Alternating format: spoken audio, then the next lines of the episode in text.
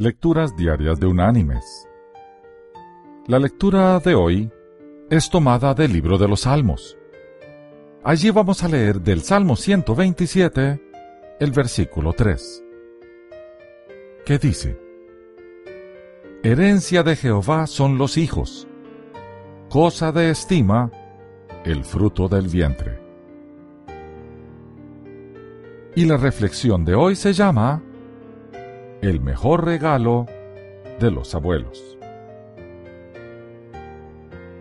Uno de los mayores regalos que los abuelos pueden darles a sus nietos es el tiempo, porque los padres no siempre tienen tiempo para jugar con sus hijos. Los abuelos casi siempre encuentran el tiempo para lanzar una pelota, hornear panecillos o salir a caminar pueden hallar el tiempo para enseñar a sus nietos a atarse los cordones de los zapatos, a montar en bicicleta o a hacer sándwiches de mermelada.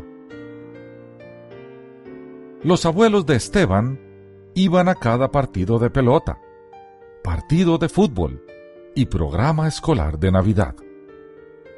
Él los recuerda muy bien cuando veía que se sentaban en la primera fila en la iglesia o en el gimnasio del colegio para animarlo. Su abuelo siempre se ponía uno de sus sombreros grises y la abuela casi siempre llegaba con sus vestidos floreados.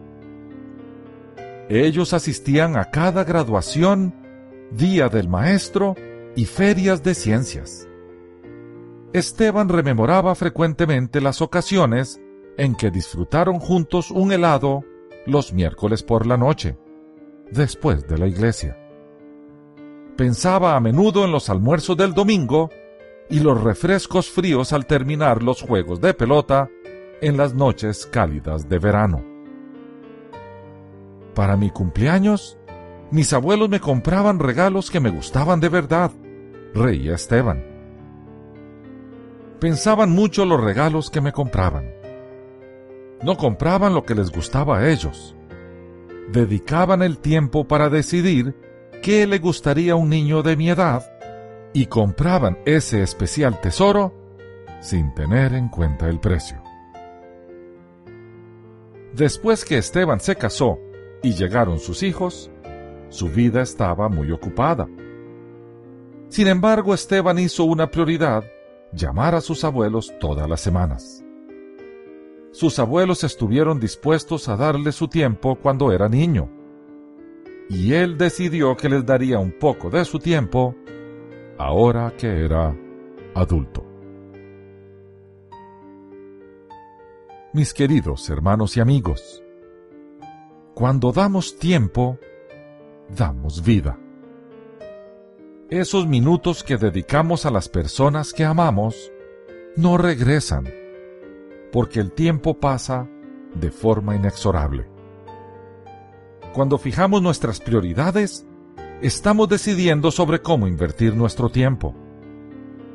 No es cierto que no tenemos tiempo para una u otra actividad. Alegamos frecuentemente que el tiempo no alcanza. En verdad, sí tenemos tiempo para aquello que nos es prioritario. Y no tenemos tiempo para lo que no lo es.